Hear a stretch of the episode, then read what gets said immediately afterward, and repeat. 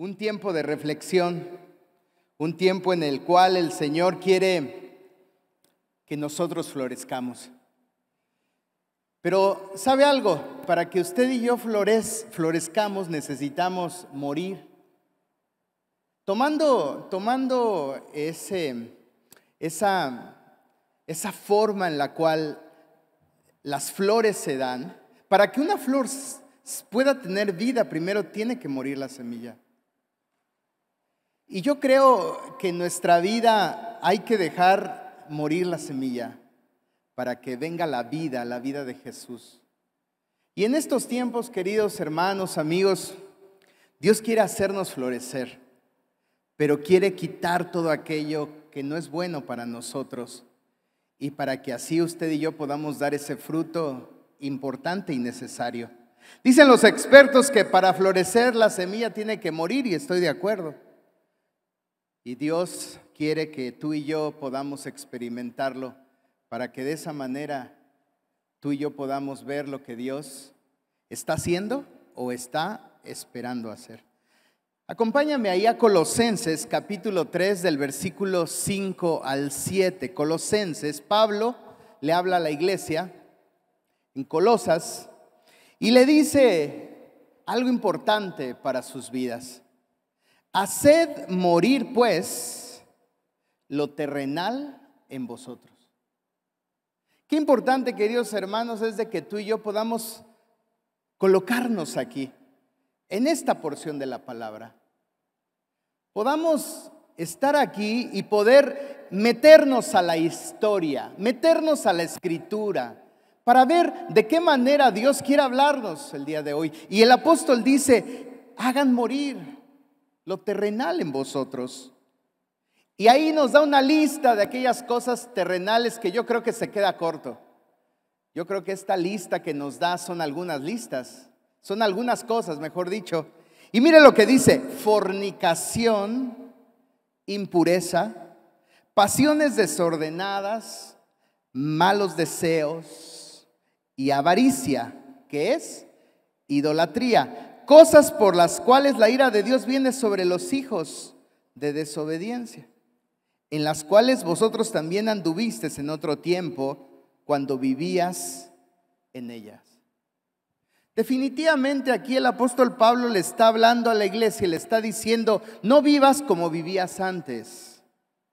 Y si algunas de estas cosas las sigues practicando, hazlas morir. Porque si tú y yo no hacemos morir estas cosas, van a estorbarnos. ¿Para qué? Para poder avanzar y para poder ver lo que Dios quiere hacer en estos tiempos. Querido hermano, todos nosotros necesitamos dejar morir algo. Y no sé tú, pero yo tengo que dejar morir algo. Hoy el mundo está celebrando que Jesucristo murió, ¿no es así?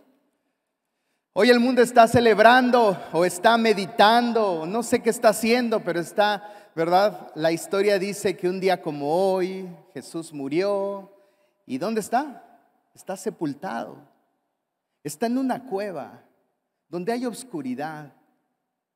Pero hoy yo quiero que tú y yo, querido hermano, nos metamos, ¿verdad? En esa historia de la Biblia, porque un día ocurrió un día Jesucristo fue crucificado, un día Jesucristo murió, fue sepultado y resucitó. Yo quiero que tú y yo en esta noche podamos reflexionar en aquellas cosas que tenemos que hacer morir. ¿Sabes por qué? Porque la vida está disponible para nosotros. La resurrección está también disponible para nosotros. Cuando tú y yo dejamos morir aquellas cosas con las que hemos estado batallando por mucho tiempo, las dejamos que mueran y las dejamos que se queden ahí en el pasado, Dios va a traer a nuestras vidas lo que Él está dispuesto a hacer. Hay áreas de nuestra vida tóxicas, hoy muy usada esa palabra, toxicidad. El virus ¿verdad? El COVID nos dejó muy fresca esta palabra de toxicidad. ¿Cuánta gente está tóxica sin saber que está tóxica? ¿Y cuánta gente anhela que otros sean tóxicos? Porque los quiere intoxicar de manera negativa ¿Para qué? Para que sean parte del sistema y sean parte de lo que tal vez ellos son o ellas son.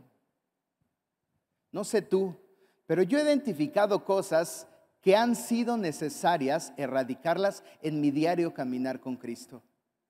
Yo cuando vine a los pies de Cristo hace 25 años, yo le dije al Señor, por favor, hazme, hazme nuevo. Y yo creo lo que la palabra de Dios dice, que en Cristo somos nueva criatura, que las cosas viejas pasaron, he aquí todas son hechas nuevas, lo creo. Pero en el caminar me he dado cuenta que hay cosas en mí que tengo que ir sacando porque son tóxicas. Cuando tú y yo vamos a la palabra de Dios, la palabra de Dios también se encarga de, decirme aquellas cosas que no estoy haciendo bien. La palabra de Dios, cuando tú y yo la leemos con esa actitud correcta, vamos a ver que hay cosas que nos han detenido porque hemos vuelto a esa naturaleza pecaminosa que Pablo le decía a los colosenses que tenían que hacer morir. Esta noche yo le pido al Espíritu Santo que nos ayude, que nos ayude para que cuando vayamos a casa pensemos, nos recuerde en la intimidad. No es necesario, hermana, que se lo recuerdes a tu esposo, porque cuántas veces las hermanas, mi amor, no hagas eso. Y, él me cállate, religiosa. No me digas qué tengo que hacer. No, hoy vamos a darle una oportunidad, querido hermano y hermana, al Espíritu Santo para que el Espíritu Santo de aquí al domingo de resurrección haga morir aquellas cosas que nos están impidiendo avanzar. Y yo creo y estoy, estoy en, algo, en algo convencido de que el Señor lo que quiere es que tú y yo podamos avanzar, de que tú y yo podamos ser portadores de la gloria de Dios y que tú y yo podamos recibir esas bendiciones que Dios ha preparado para nosotros.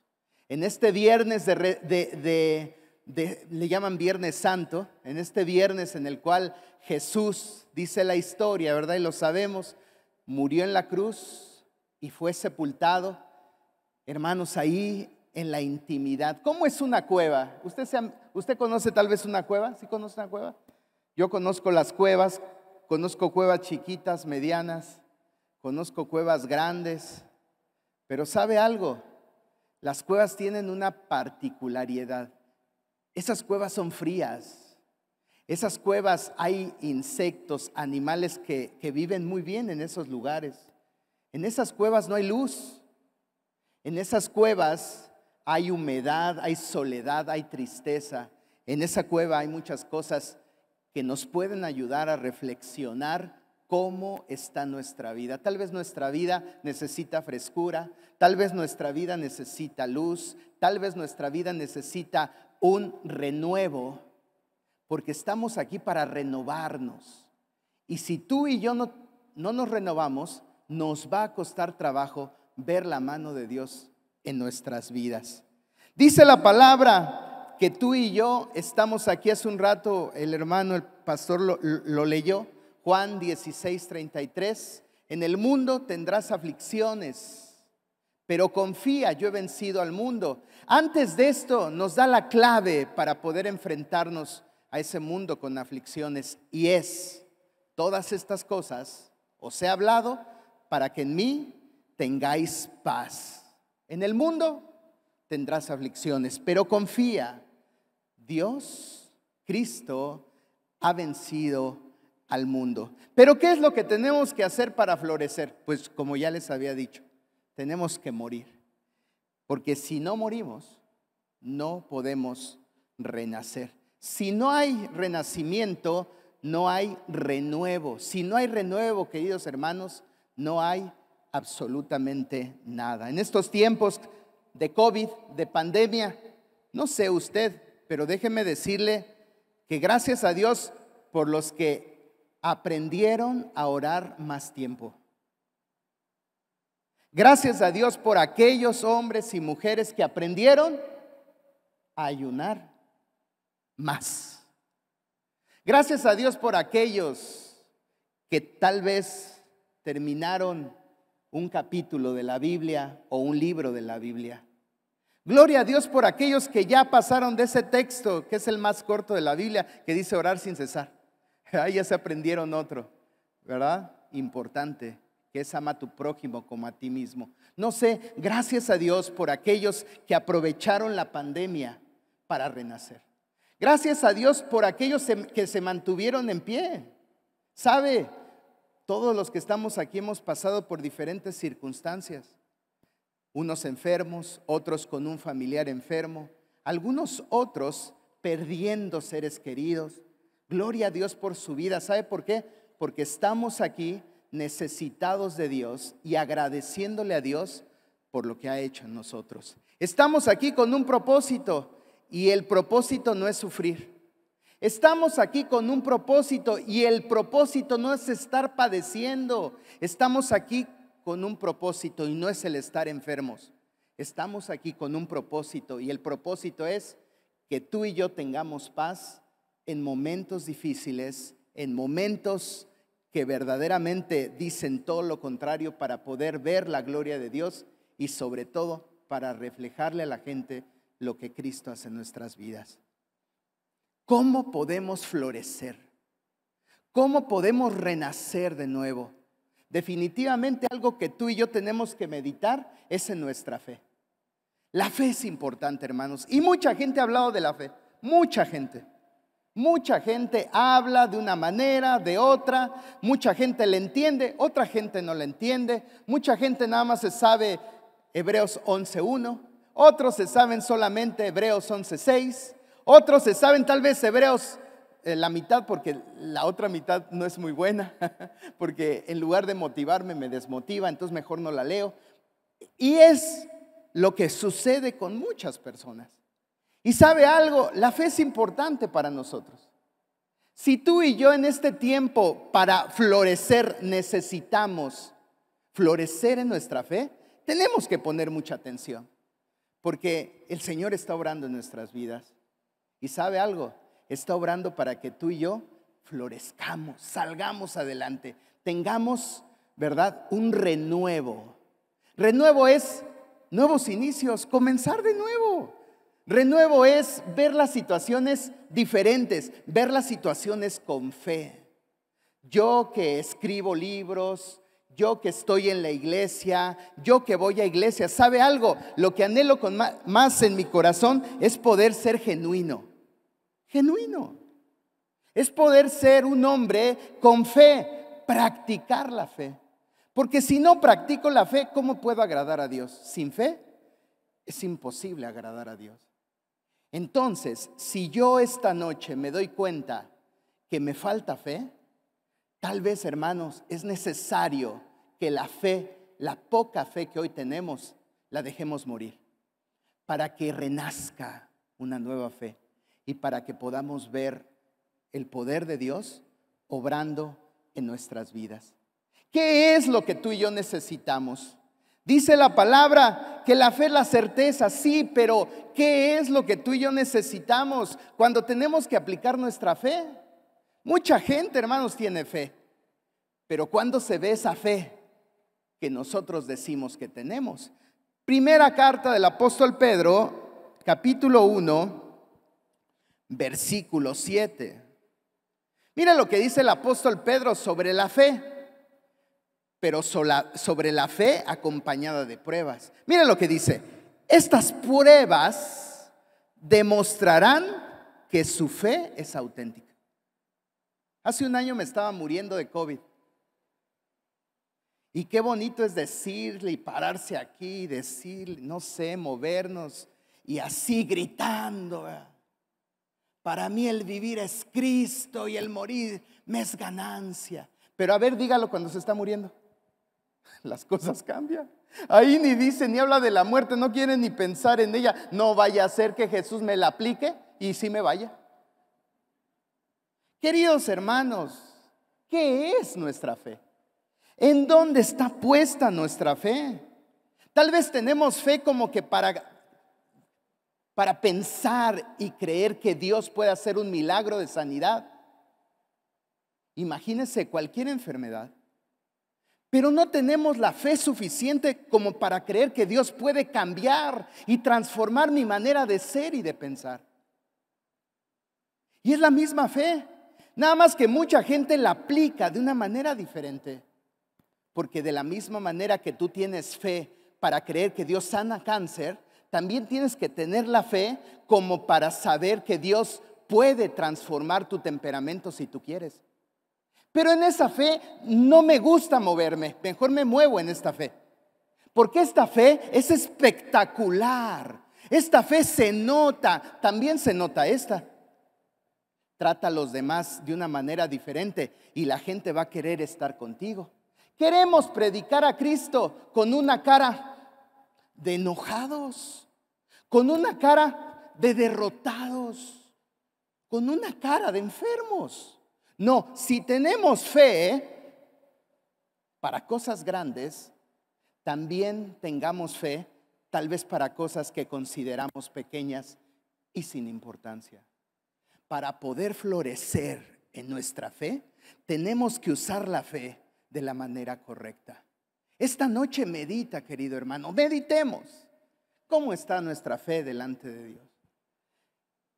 ¿Tiene que morir esa fe que tenemos? Porque tiene que morir algo para que florezca algo, ¿eh? Si tú y yo creemos que nosotros hemos detenido la mano de Dios en nuestras vidas por nuestra escasa fe, o por nuestro concepto de fe equivocado, esta noche, estos días, son importantes que meditemos para que, para que dejemos que el Espíritu Santo nos dé esa fe que tú y yo necesitamos. Tenemos fe, sí, pero muchos no han hecho crecer esa fe. Continúa diciendo Pablo, perdón, Pedro, escuche está siendo probada. Dice que nuestra fe está siendo qué? Probada. De la misma manera que el fuego prueba y purifica el oro. Aunque la fe de ustedes es mucho más preciosa, hace la comparación del oro y de nuestra fe, dice algo muy importante. Entonces su fe al permanecer firme en tantas pruebas, les traerá mucha alabanza, gloria y honra en el día de Jesucristo, en el día que Jesucristo sea revelado en todo el mundo. Queridos hermanos, lo que sucedió, lo que está sucediendo y lo que sucederá, necesita o necesitamos incrementar nuestra fe. Porque si tú y yo no incrementamos nuestra fe, nos va a costar mucho trabajo. Platicaba con el pastor hoy por la mañana de que la iglesia después del COVID ha cambiado. Y si la iglesia ha cambiado, nuestra relación tiene que cambiar. Hablaba con ustedes de qué es lo que hizo esa cuarentena en nuestros corazones. Yo pues eh, leí mucho esos libros pendientes que tenía ahí a medias, los terminé. Esa oración que era de una hora la incrementé a dos horas 40 minutos porque dije, si el día tiene 24 horas, yo quiero orar el diezmo. Y me puse a orar. Nadie me dijo, esa fue una idea mía, ¿ok? Porque tenía tiempo. Ahora he aprendido a orar más y sobre todo he aprendido a disponer mi oído para escuchar lo que Dios quiere hacer en mi vida. ¿Y sabe algo? Dios quiere seguir haciendo grandes cosas en nuestra vida, porque ahora esto que sucedió es una gran oportunidad que usted y yo tenemos para seguir adelante y para conquistar lo que Cristo nos ha prometido. ¿Cómo está nuestra fe, queridos hermanos? ¿Nuestra fe está creciendo o se detuvo? Mire, me he encontrado, ahorita en la promoción de mi libro estoy promocionándolo por todos lados, por todos lados, créalo. Y un común denominador en muchas personas, ¿sabe cuál es? De un país a otro, de una iglesia a otra. Un común denominador es la tristeza que tiene la gente. Es la desilusión que hay en las personas. ¿Y esto por qué se da? porque nuestra fe no está bien puesta en Cristo Jesús. Porque entonces no entendemos lo que Pedro nos está diciendo. La fe se pone a prueba. Y sabe algo, algunos salen adelante en medio de la prueba, otros se detienen, otros viven estancados. Y lo que Dios quiere hacer es que tú y yo podamos refrescarnos para florecer y para poder dar fruto. Después de la flor viene el fruto. Si tú no floreces, tú no vas a dar fruto. Si damos fruto, entonces ¿para qué estamos aquí? Si el fruto, hermanos, es la razón por la cual tú y yo estamos aquí, sirviendo a los demás, tratando que los demás puedan conocer a Dios y puedan servirle. ¿Cómo está nuestra fe? El renuevo comienza cuando tú y yo comenzamos el proceso de renovación. Maravilloso. Yo creo que muchos de los que estamos aquí queremos tener nuevos inicios, florecer, pero es necesario, hermanos, que nos renovemos. Romanos capítulo 12, versículo 2, un texto muy conocido por mucha gente, pero un texto muy limitado para muchos. El apóstol Pablo llega a Roma y le dice a los romanos algo muy importante. Para poder conocer a Dios, les dice, no imiten las conductas ni las costumbres de este mundo. No imiten. Más bien dejen que Dios los transforme en personas nuevas al cambiarles la manera de pensar. Entonces aprenderán a conocer la voluntad de Dios para ustedes, la cual es buena, agradable y perfecta. ¿Cuántos tenemos el valor de ir delante de Dios y decirle a Dios unas sencillas palabras, pero profundas? Renuévame, cámbiame, transfórmame. Muchas veces se lo cantamos, ahorita ya le canté una canción. Una canción alabanza que tal vez tú y yo en algún momento hasta saltamos. Brincamos y le decimos al Señor, renueva. A mí lloramos para, para, hacerlo más espiritual. Qué bonito.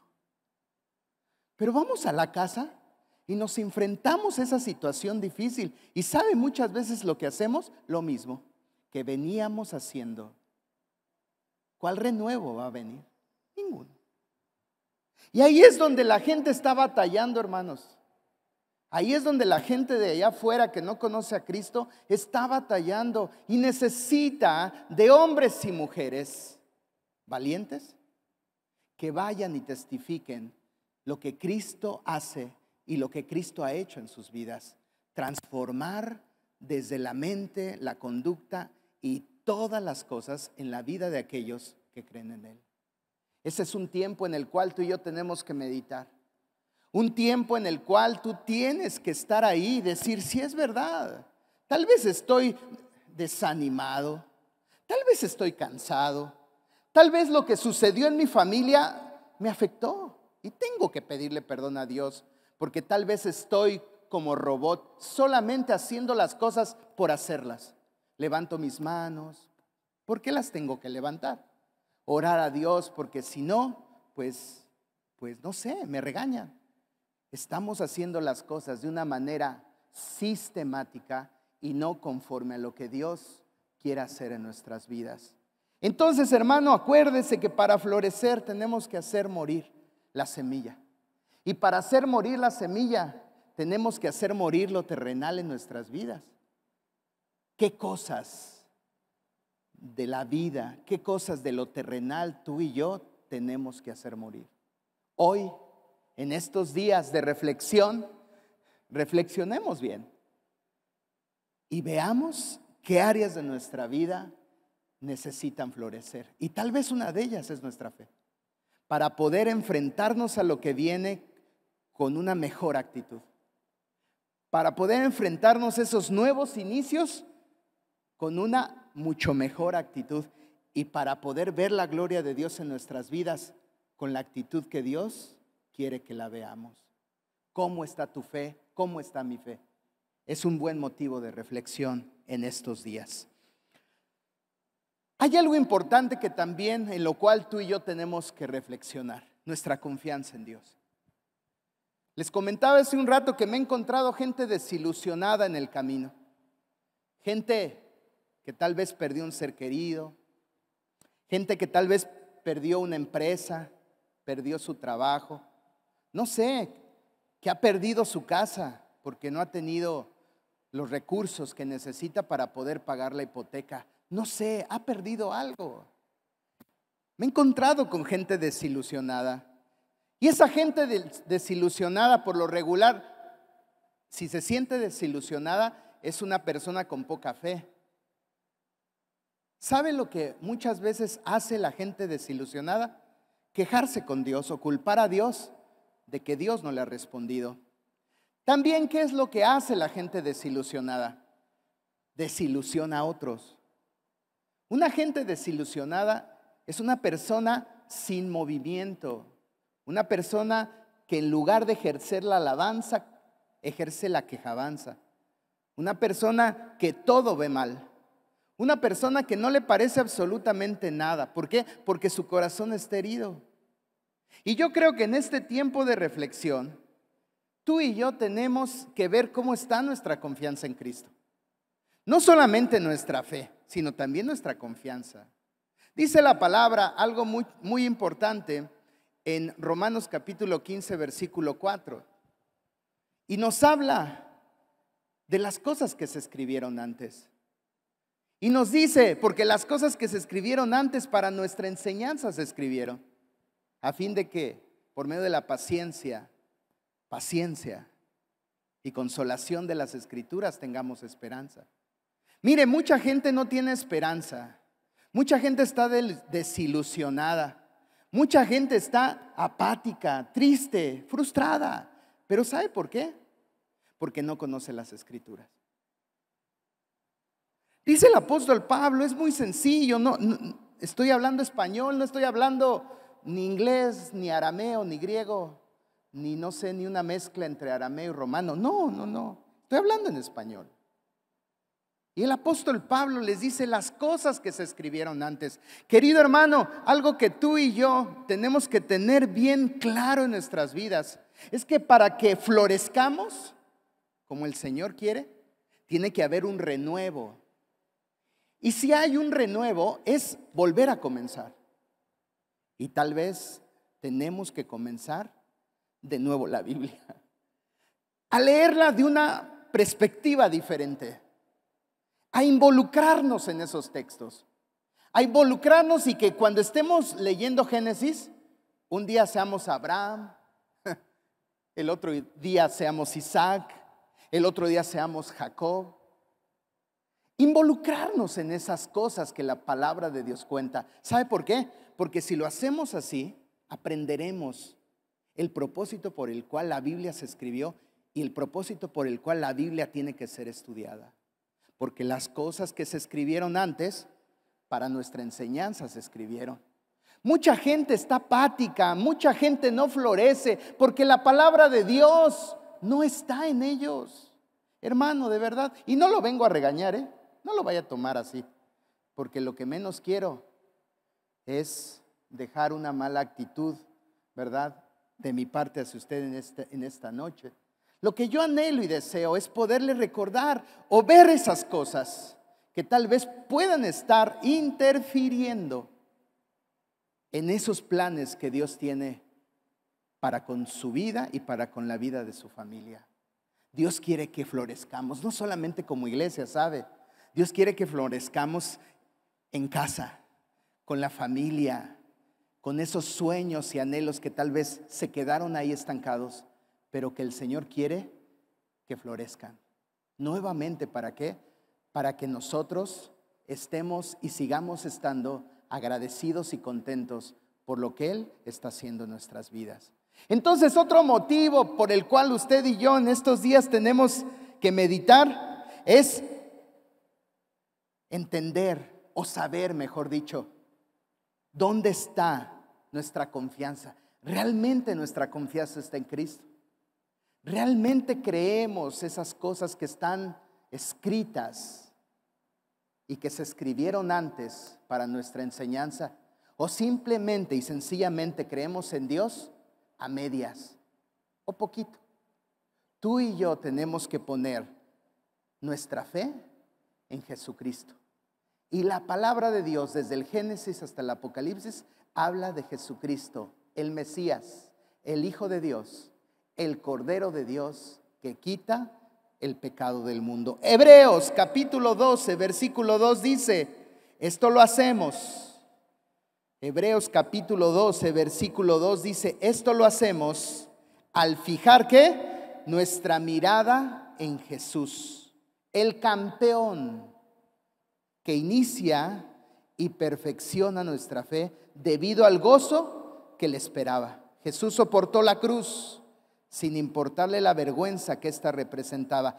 Ahora está sentado en el lugar de honor junto al trono, junto al trono de Dios.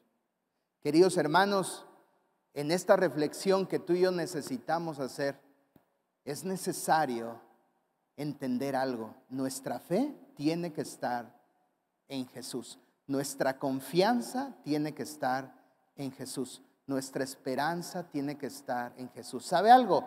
Tal vez usted diga, son sinónimos, no son sinónimos, porque la esperanza es prima hermana de la fe y la fe es prima hermana de la esperanza. Si usted no tiene esperanza, usted no tiene fe. ¿Dónde ha colocado su fe? ¿En personas? ¿Dónde ha colocado su fe? Es importante que tú y yo reflexionemos, porque de esa manera, querido hermano, tú y yo vamos a poder, a poder entender lo que Cristo está deseando hacer. Cuando ponemos nuestra fe en personas y la persona falla, ¿qué cree que pasa? Nos desanimamos. Uy, no. ¿Para qué voy ahí? Míralo, ¿ya ves? Yo que creía tanto en Él, no crea en Él, crea en el que cree o en el que dice creer Él. Crea en Jesús, porque de esa manera usted va a poder entender lo que Dios quiere hacer. Mucha gente por el afán de escuchar, por el afán de escuchar, al rato llega y prende la tele para escuchar algo más, porque cree que le falta algo más. Mucha gente asiste a las iglesias los domingos y cree que le falta algo más. ¿Y qué cree que hace? Busca los medios para qué? Para escuchar algo más. Y se encuentra ahí a gente que está hablando y que te dice fácil y rápido. No, pues tú dices, yo, yo creo en esa persona que dice que las cosas son fáciles y rápidas. Al ver que no resulta en su vida, se desanima. Y sabe algo, esa iglesia, esa persona viene a la iglesia desanimada. Y ahora a nosotros nos toca batallar con la persona porque se fue a escuchar una falsa enseñanza. Una enseñanza que no va a dar resultado. ¿Sabe por qué? Porque las cosas no son fáciles y rápidas. Las cosas que valen la pena se llevan su tiempo. Y en la Biblia nos damos cuenta que todas esas cosas que sucedieron tardaron un poquito. No le cree a esas gentes, hermano. Porque nada más lo están desanimando. Por eso tiene esa cara de que ya no soporta más. De que no puede ya resistir. De que se tiene que ir y que tiene que dejar todo. No, querido hermano, ponga su fe en Cristo, no en las personas, no en falsos evangelios, sino en Jesús. Juan capítulo 5, versículo, versículo 6, mire cómo este hombre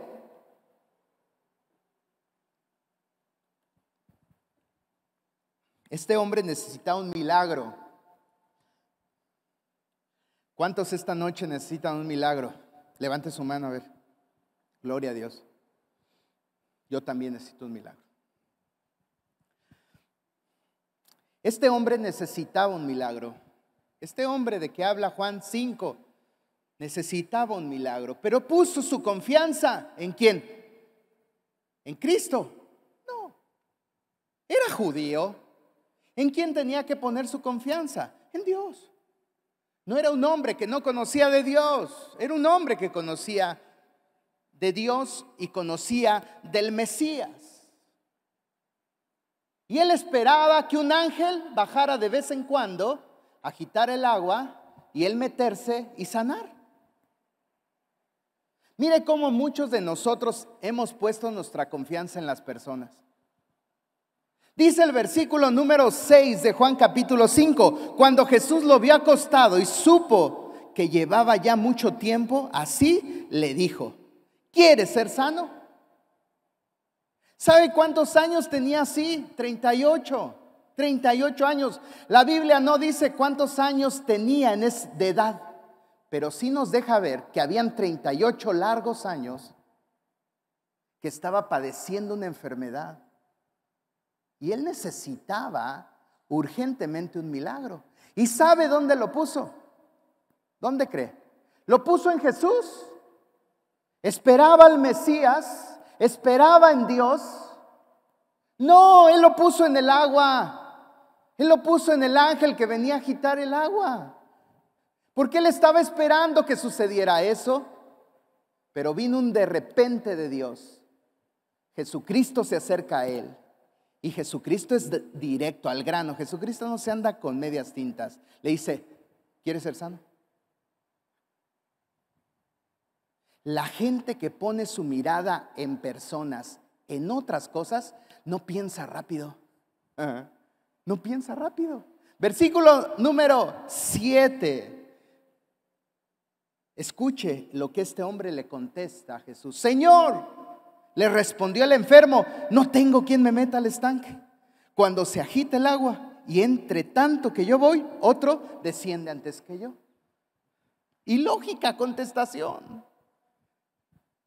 Y lógica. ¿Qué le preguntó el Señor? ¿Quieres ser sano? Basta. Su respuesta era, sí quiero o sí o mover la cabeza. ¿No? O hacerle así como el chavo, ¿no? Sí, sí, sí, sí, sí, sí, sí. No. Una persona estancada, una persona en la cueva, una persona que no florece, es una persona que pone su mirada en las circunstancias o en personas. Y le dice, no, Señor, es que cuando agitan el agua, no hay nadie que me meta no seas torpe. La contestación era así, hazme sano. Él no quería oír lo que este hombre le contestó. Pero gracias a ese hombre que le contestó eso, hoy yo puedo aprender dónde poner mi mirada. Mi mirada la pongo en Cristo, no en el agua, no en el ángel, la pongo en Jesús no en las circunstancias o en las personas. La pongo en Jesús porque yo quiero florecer. Pastor, quiero florecer. Quiero echar nuevos retoños, nuevos, ¿verdad? Nuevos frutos para que la gente venga a mí y siga tomando frutos para satisfacer sus necesidades en Cristo Jesús. Mucha gente se ha detenido su avanzar porque vive decepcionada de las cosas, decepcionada de la gente, decepcionada de Dios. Pero ¿sabe algo? El problema no es de Dios, el problema fue mío al poner mi fe en el lugar menos indicado. Estamos en un tiempo de reflexión, ¿no es así? Estamos en la cueva tal vez. Algunos de nosotros, uy, necesitamos oír la voz de nuestro amigo, de Jesús así como fue con Lázaro. Era necesario que Lázaro estuviera en la cueva, porque de esa manera tú y yo tenemos que entender que es necesario que estemos pasando tal vez por el dolor y el sufrimiento por el cual estamos pasando. ¿Sabe para qué? Para escuchar la dulce voz de nuestro amigo, gritándonos por nuestro nombre y diciéndonos, Juan, sal fuera, no te quiero ahí, te quiero acá, acá afuera, para que goces de lo que el Padre preparó para que tú lo disfrutes. Iglesia querida, necesitamos de esa reflexión para ver dónde está colocada nuestra fe, también para ver si nuestra confianza total está en Jesucristo y para, sobre todas las cosas, poner bien nuestra seguridad en aquel que hizo los cielos y la tierra. Para que exista el renuevo, el renuevo de Dios, Él quiere que nos animemos. Voltea al que está a tu lado y dile, anímate, anímate, anímate. Hay unos que se le ven ojos de sueño. Quiero pensar, porque nada más es lo que les veo. Y desde acá tan lejos, ahí ya casi no miro, ¿verdad? Pero bueno. Pero necesitamos animarnos. ¿Cómo ve las cosas cuando está animado? De una manera diferente. No sé, dice por ahí la gente del mundo, se levantó con el pie derecho. Ay, bien contento. Quiero una sonriendo, tal vez alabando a Dios, cantando, cantándole al Señor. Y su cara cambia. Las esposas dicen, aleluya, gloria a Dios, mira, se levantó, ¿verdad? Gozándose en la presencia de Dios. Como la actitud es importante para todo.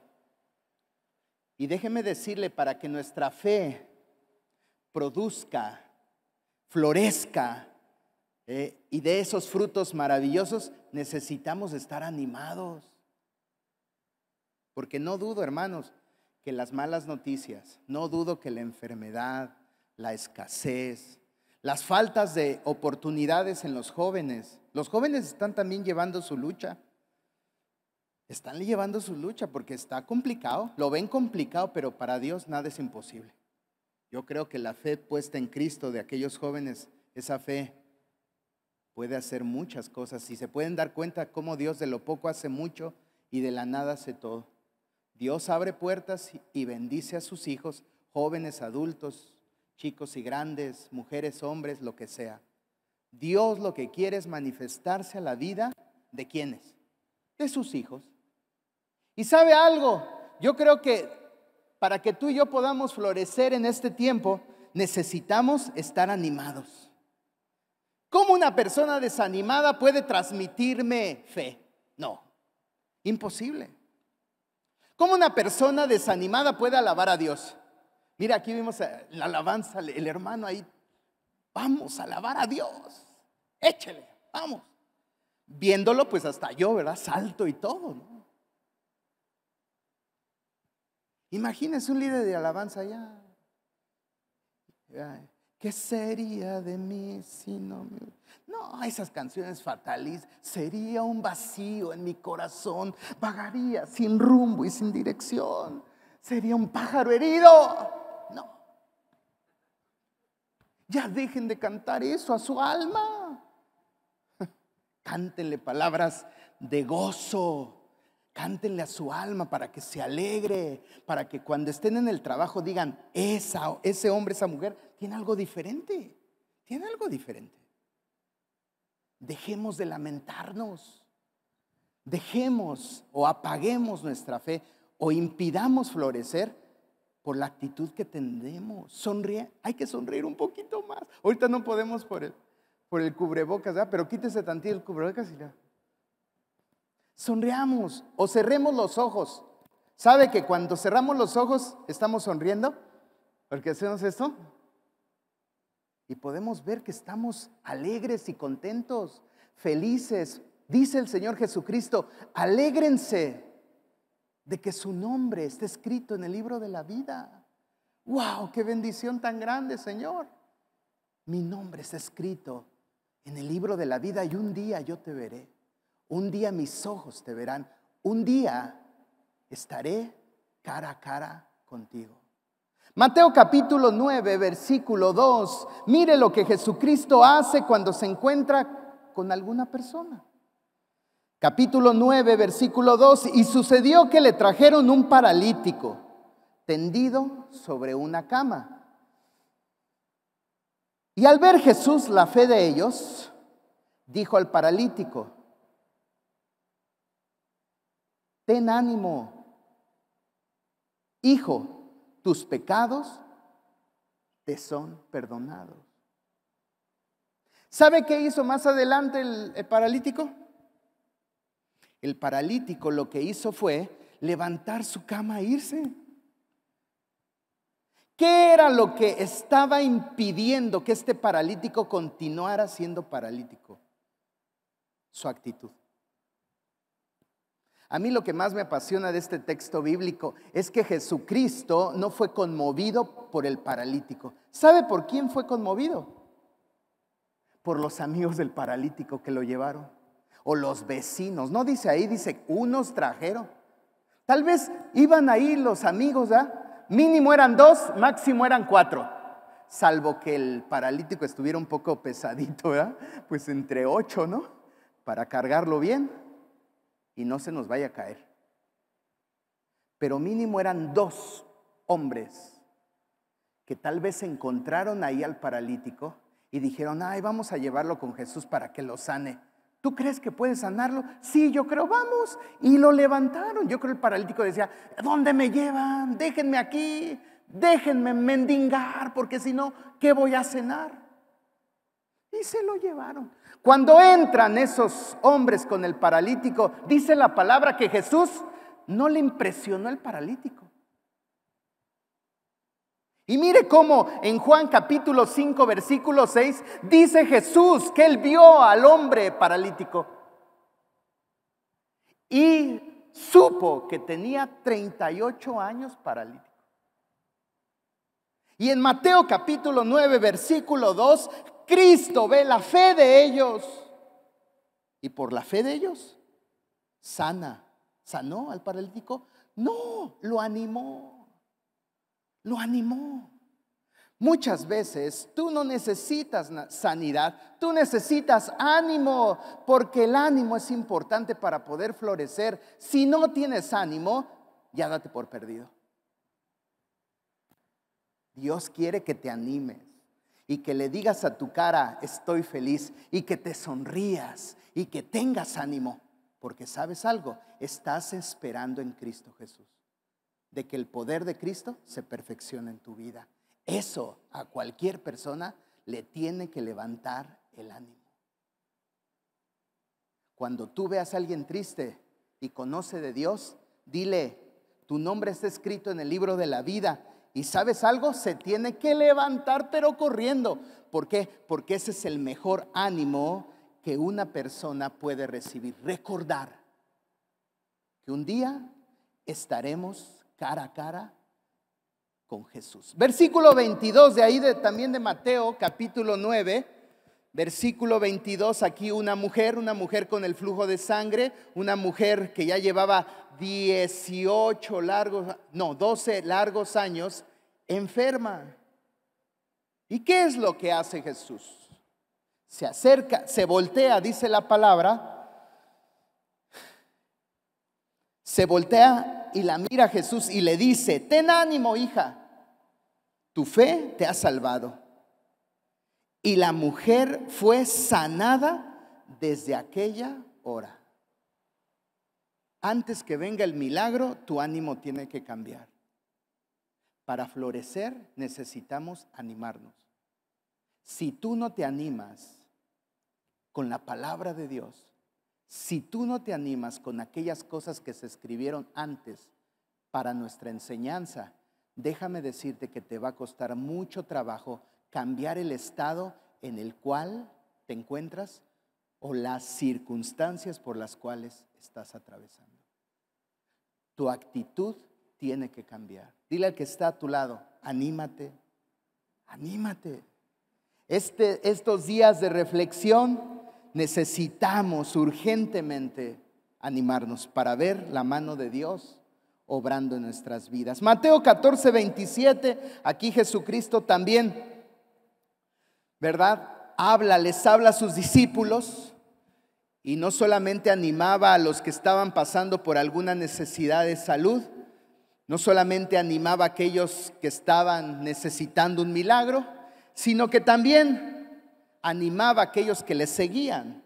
Y en el versículo 27 de Mateo 14 Jesús les dice, pero enseguida Jesús les habló diciendo, tened ánimo, yo soy, no temáis.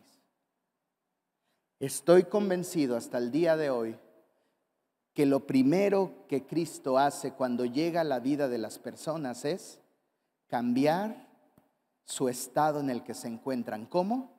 Levantando su ánimo. Levantando su ánimo. ¿Quiere levantar el ánimo de su hijo? Háblele las cosas buenas que hacen los hijos. Qué preparado estás, te felicito. Y su hijo cambiará de ánimo. Dígale guapo. ¿Y cómo se va a poner?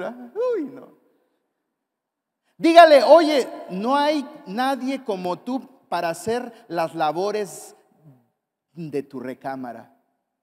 Su hijo cambiará de ánimo. ¿Por qué? Porque está exaltando las cualidades de su hijo. Pero si le dice tonto, no va a ser esto, y esto y el otro, pues ¿qué va a pasar? Nada. ¿Por qué? Porque estamos pensando en otras cosas. En lugar de poner atención en las cosas que Dios quiere hacer el día de hoy para que tú y yo podamos florecer. Dios quiere levantarnos el ánimo, queridos hermanos, porque aunque tú no lo creas, aunque tú no lo veas, aunque tú no lo palpes, aunque tú no lo huelas, el Señor está obrando. Él quiere dejarse ver en nuestras vidas. Si no dejas que Jesús te dé ánimo a través de su palabra, no verás lo que Él está dispuesto a hacer en tu vida. Así que querido hermano, ten ánimo. Tal vez las cosas no han salido como tú has querido.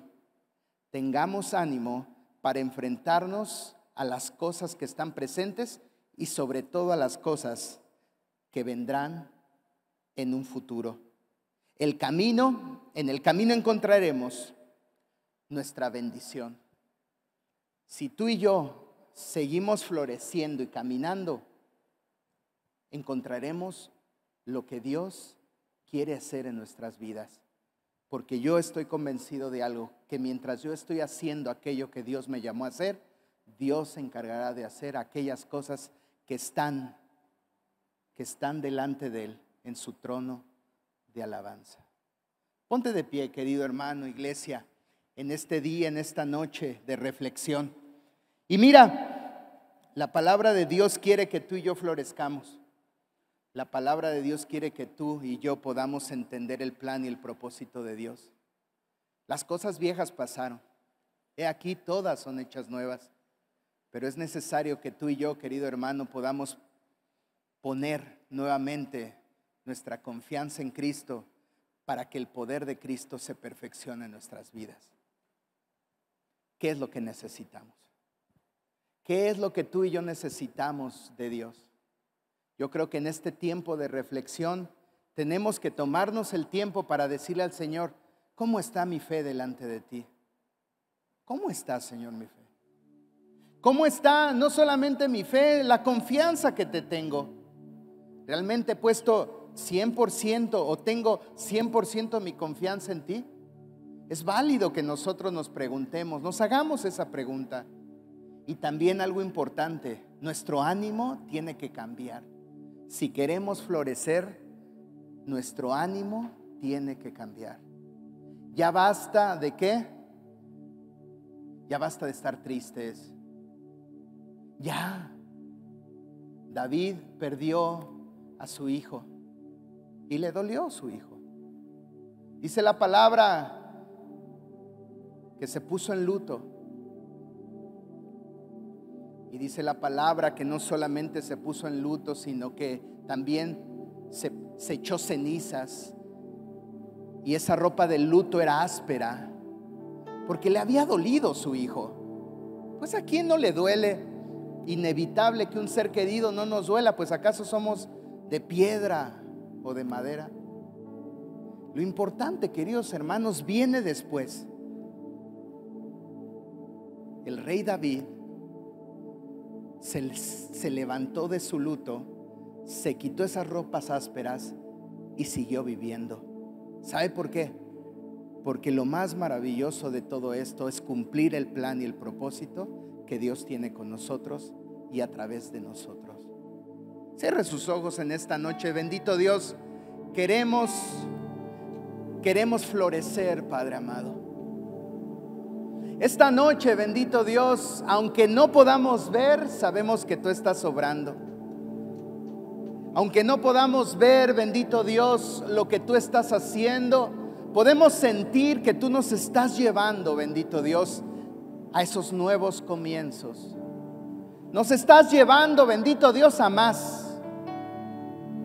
Bendito Dios, esta pandemia no nos destruyó. Esta pandemia nos hizo fuertes. Porque hemos orado más, hemos leído más tu palabra, hemos ayunado más, Señor. Y esta pandemia nos ha ayudado a ver esas cosas de nuestra vida que lejos de ayudarnos, nos están estorbando. En esta noche, Señor, en esta noche, aunque algunos de nosotros podamos estar en una cueva, sabemos que tú puedes venir a esta cueva a sacarnos, a hablarnos por nuestro nombre y a decirnos, ese no es el lugar en el cual tú, hijo mío, hija mía, tienen que estar. Los quiero afuera para que gocen de todo lo que yo he creado para ti, dice el Señor. Iglesia, tenemos que florecer. Esos renuevos están ahí para crecimiento, para que esa flor que se dé pueda tener frutos y para que esos frutos puedan permanecer para que todo lo que le pidamos al Padre en el nombre de Jesús, Él nos lo dé. En esta noche, bendito Dios de reflexión, queremos reflexionar e irnos a nuestra casa reflexionando pensando en nosotros, Dios, no en las circunstancias, no en lo que perdimos, no en lo que no tenemos. Pensar en mi actitud, cómo está mi actitud delante de ti, Señor. ¿Cómo está mi fe, Dios? ¿Cómo está mi confianza? ¿Cómo está mi corazón, Dios? Porque, bendito Dios, todo se trata de ti. Todo se trata de ti. Aquí estamos, Señor. Preséntese delante del Señor. Señor, aquí estamos delante de ti. Te necesitamos, Dios. Te alabamos y te adoramos porque tú eres bueno porque tú eres bueno, Señor.